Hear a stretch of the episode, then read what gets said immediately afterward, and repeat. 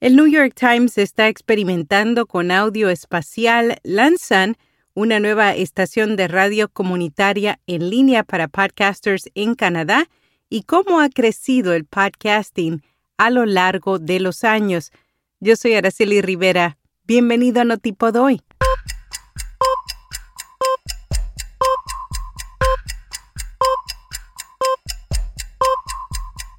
Notipod hoy un resumen diario de las tendencias del podcasting. El audio cristalino de nuestro podcast diario Notipodoy es producido con Hindenburg. Oír es creer. Prueba la herramienta de reducción de ruido de Hindenburg gratis durante 90 días y recibe un 30% de descuento en una suscripción anual. Detalles en las notas. El New York Times está experimentando con audio espacial. El departamento de E Plus D trabajó en conjunto con el equipo de ingeniería detrás de The Daily para experimentar con la producción de audio espacial para podcasters. Para ello, grabaron y mezclaron contenido de audio en varios formatos para desarrollar técnicas que colocaran al oyente en el centro de la historia. Con tan solo mover la cabeza o el móvil, se podría escuchar la grabación de audio desde diferentes ángulos. Además, el equipo también ha producido un sitio web del proyecto en donde comparten una guía con consejos de grabación, mezcla y distribución de este tipo de audio. Lanzan una nueva estación de radio comunitaria en línea para podcasters en Canadá el sueño por largo tiempo de Gary Jones de dirigir algún día su propia estación se acaba de hacer realidad. Tiene una empresa radial online que solo transmite podcasts, Grow Radio. Está también contribuyendo a que el podcasting y la transmisión sean accesibles y asequibles para todos.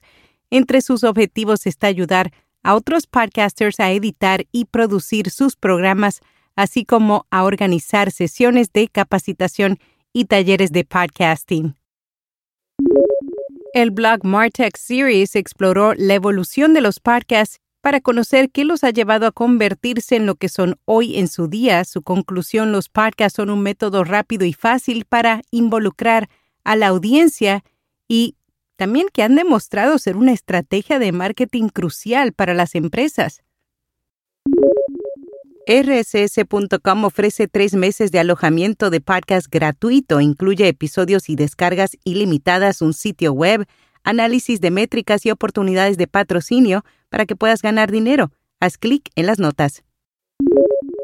El podcasting brinda un impulso ante los desafíos actuales de los anunciantes. Este año, los consumidores han luchado contra la inflación y el mercado publicitario se ha vuelto más competitivo. Durante la temporada alta el panorama se complica mucho más. Empresas centradas en el patrocinio y el podcasting aseguran que los anunciantes pueden encontrar en los podcasts consumidores en un entorno más íntimo. El futuro de Meta se centrará en la monetización de WhatsApp. Los malos resultados del gigante tecnológico lo han empujado aparcar sus grandes ambiciones sobre el metaverso y apostar por la monetización de WhatsApp y Messenger. Mark Zuckerberg ha confesado que el negocio de la mensajería probablemente sea el siguiente gran pilar de su negocio, pues hasta ahora son servicios gratuitos para los usuarios. Spreaker crea Magda, una tecnología de calidad de publicidad programática. Esta herramienta verifica automáticamente las categorías de anuncios para asegurarse que sean precisas. Audioboom lo probó con éxito durante las elecciones intermedias. AdsWiz firma un acuerdo exclusivo con Sonos para vender publicidad de audio. Se espera que esta combinación de tecnología y experiencia en ventas proporcione a Sonos un enfoque más simplificado para monetizar su contenido, y Acast lanza una nueva plataforma de anuncios de autoservicio. Su objetivo es democratizar la industria global de publicidad de podcast al permitir que las empresas de cualquier tamaño y presupuesto se anuncien por 250 dólares.